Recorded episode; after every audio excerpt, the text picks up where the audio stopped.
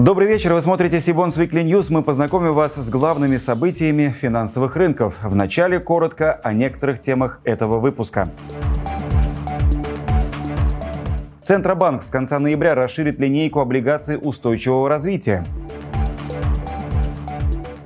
Практика выпуска замещающих бондов в России. Ждать ли большей активности? Атом Энергопром разместит выпуск зеленых облигаций. Дайджест размещений Русгидро, Газпромбанк и Альфа-банк.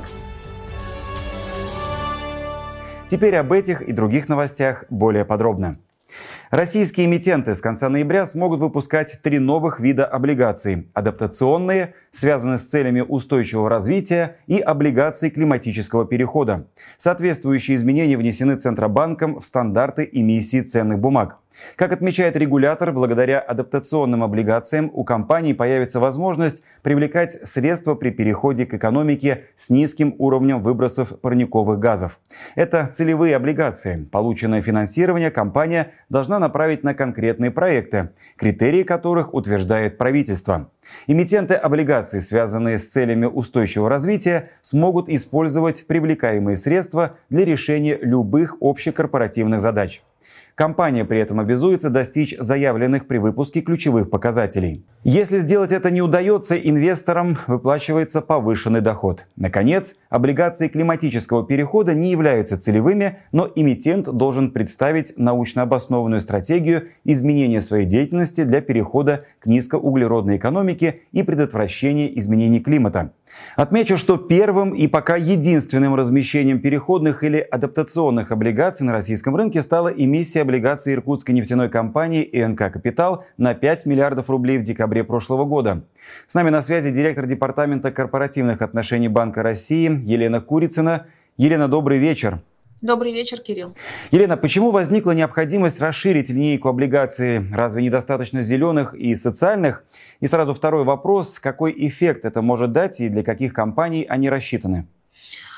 Да, Кирилл, спасибо большое за интересный вопрос, за возможность поговорить о наших новых инструментах. А, а, на самом деле а, необходимость это есть, и мы понимаем, э, в том числе исходя из анализа э, тех объемов э, облигаций, которые мы видим на облигации устойчивого финансирования, которые мы видим на международном рынке, мы видим, что идет прирост, в том числе облигаций, а, значительно больше прирост, а, и темпы прироста значительно больше по облигациям, связанных, связанным с а, целями устойчивого развития по сравнению с зелеными.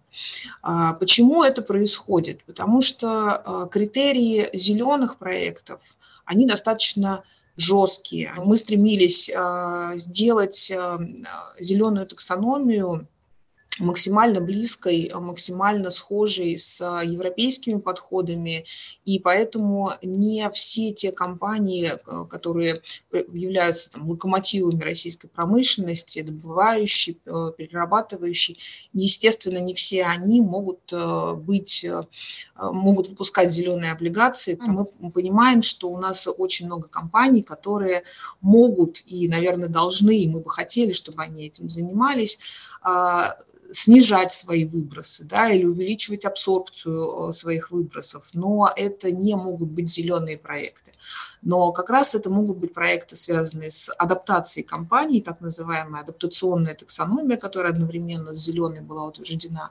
И поэтому как раз для компаний, которые э, не могут себе позволить э, в силу своего, своей отраслевой принадлежности, не могут быть признаны компаниями, выпускающими зеленые облигации, они смогут выпускать адаптационные облигационные облигации. А, и второй, э, наверное, очень э, тоже ожидаемый э, вид облигации. Это облигации, которые не целевые, которые выпускаются на общекорпоративные цели. Это более понятный, более привычный, в том числе и для наших эмитентов, инструмент. Привлекаются деньги на общекорпоративные цели, и а, компания в эмиссионной документации а, на предэмиссионной стадии еще а, ну, не, некоторым образом берет на себя обязательства, KPI, если хотите, а, связанные с целями устойчивого развития. Так что мы надеемся, что и для наших компаний такие инструменты станут ну, неким дополнительным, не альтернативным, но дополнительным способом привлечения финансирования от тех инвесторов, для которых именно устойчивое развитие является значимым важным фактором. Рынок корпоративных облигаций этой осенью показал рост во многом благодаря новым выпускам замещающих облигаций. Хотя круг российских компаний, уже протестировавших эту возможность, достаточно узок, среди них есть и важнейшие для рынка имена. Так, «Газпром» с сентября проводит замещение еврооблигаций, права на которые учитываются в российской инфраструктуре на локальные долговые бумаги.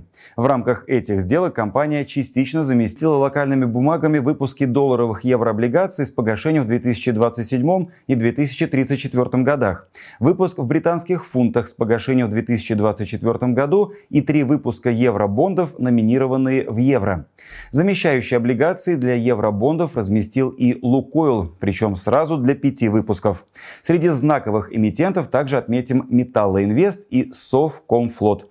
Последний готовится к замещению локальными бондами еще одного выпуска долларовых еврооблигаций с погашением в 2023 году.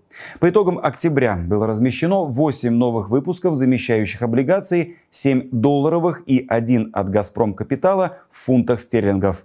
В Минфине тем временем заявили, что намерены разработать механизмы, которые будут стимулировать российские компании замещать находящиеся в обращении еврооблигации локальными долговыми бумагами. Мы хотим эту тему проработать и проработать механизмы, которые, с одной стороны, не приведут к риску дефолтов со стороны корпораций, но, с другой стороны, все-таки в количественном итоге обеспечат выпуск замещающих облигаций. Но пока только начинаем об этом думать. Конец цитаты. Прокомментировать эту инициативу мы попросили управляющего директора ИК «Септем Капитал» Дениса Козлова. Денис, приветствую вас. Добрый вечер, Кирилл. Как вы считаете, будет ли набирать обороты практика выпуска замещающих облигаций и насколько тут на самом деле важна некая мотивационная часть от профильного министерства? Давайте, давайте начнем с того, что а, замещающие облигации – это, в принципе, достаточно новый инструмент для нашего российского рынка, и э, он вынужденный инструмент. То есть, если бы не те условия, в которые попал фондовый рынок э, в текущем году, наверное, он бы э, появился бы очень не скоро.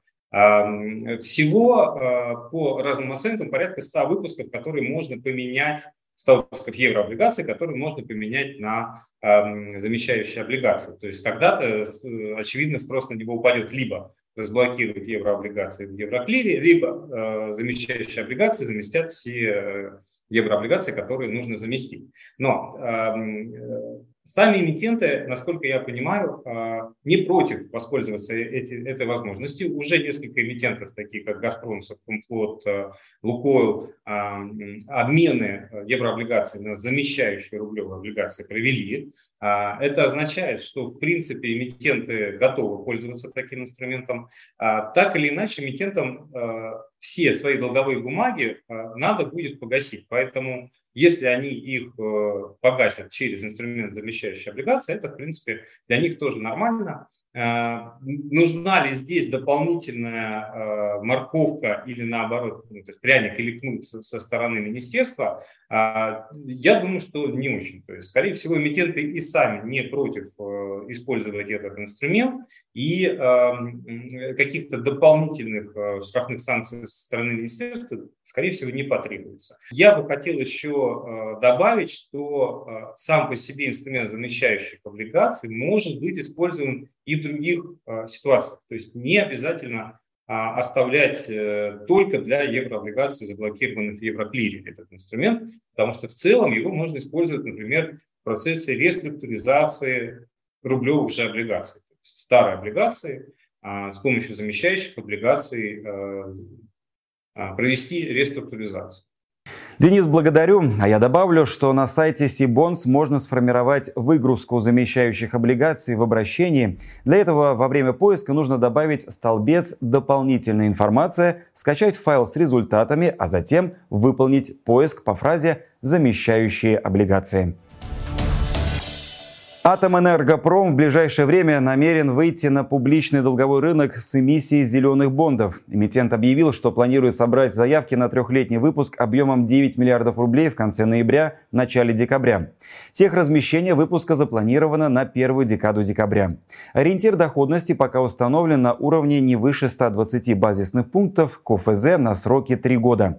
Заявлено, что средства от облигационного займа пойдут на рефинансирование проекта строительства ВЭС-375 мегаватт в рамках стратегической программы «Ветроэнергетика». Планируется включение выпуска в сектор устойчивого развития и сегмент зеленых облигаций Московской биржи. Для Атомэнергопрома это не первый выпуск гринбондов. В июне прошлого года компания разместила свой зеленый дебют пятилетней облигации объемом 10 миллиардов рублей. Ставка была установлена на уровне 7,5% годовых. Показательно, что тогда спрос на выпуск превысил предложение более чем в 7 раз. Почему эмитент в принципе решился на такой шаг, когда многие компании поставили зеленую повестку на паузу? Ответить на этот вопрос мы попросили руководителя группы рейтингов устойчивого развития, эксперт РАМ Юлию Катасонову. Юлия, добрый вечер, вам слово. Кирилл, добрый вечер.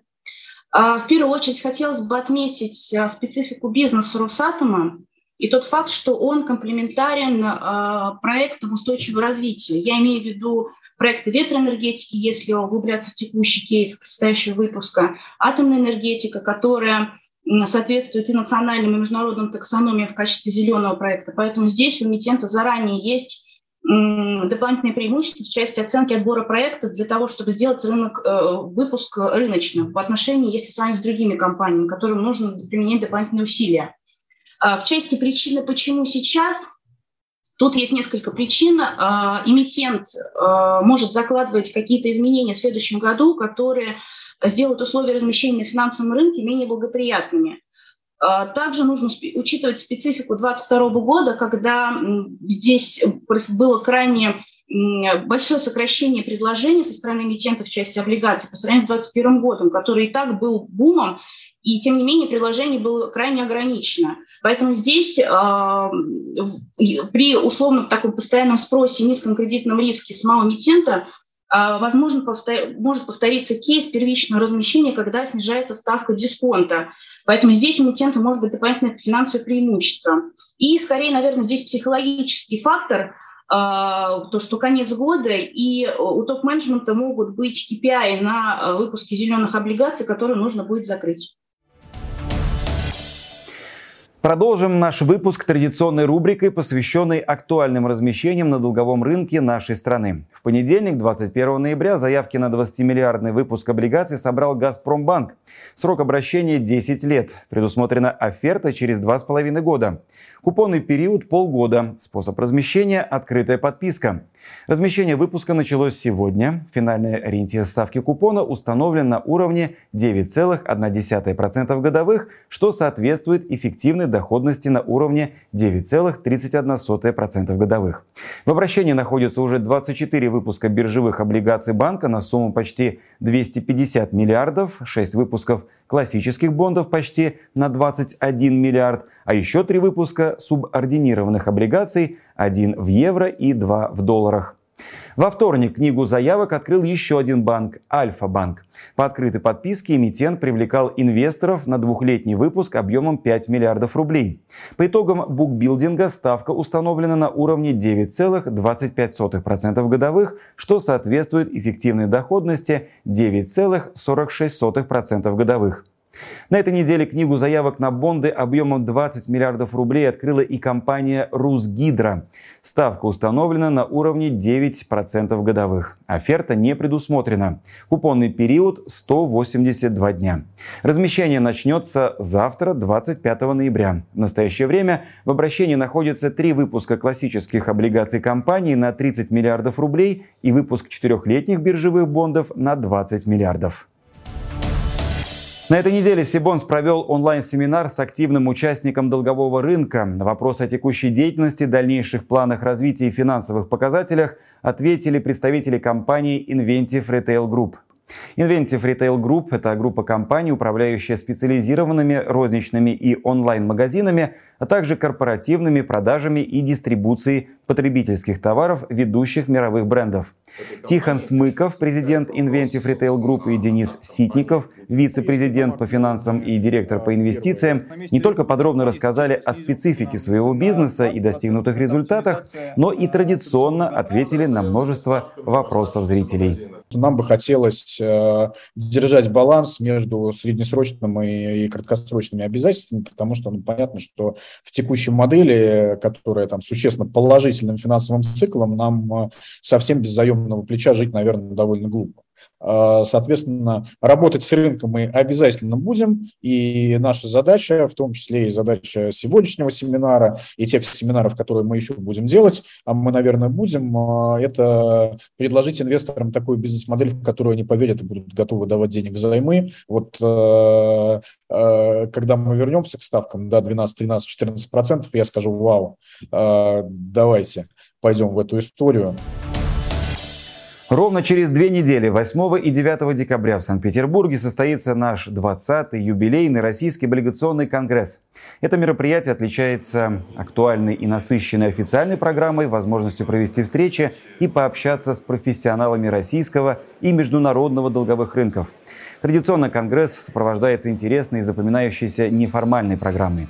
В частности, 9 декабря участникам представится уникальная возможность познакомиться и задать вопросы гроссмейстеру России, обладателю Кубка мира Фиде Сергею Корякину, а самым смелым выпадет шанс сыграть с ним шахматную партию.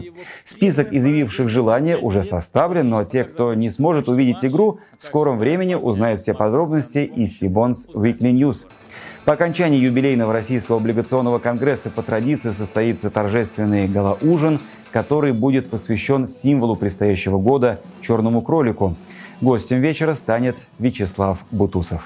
На Российский облигационный конгресс уже зарегистрировалось более 600 участников. Остальным желающим советуем поторопиться.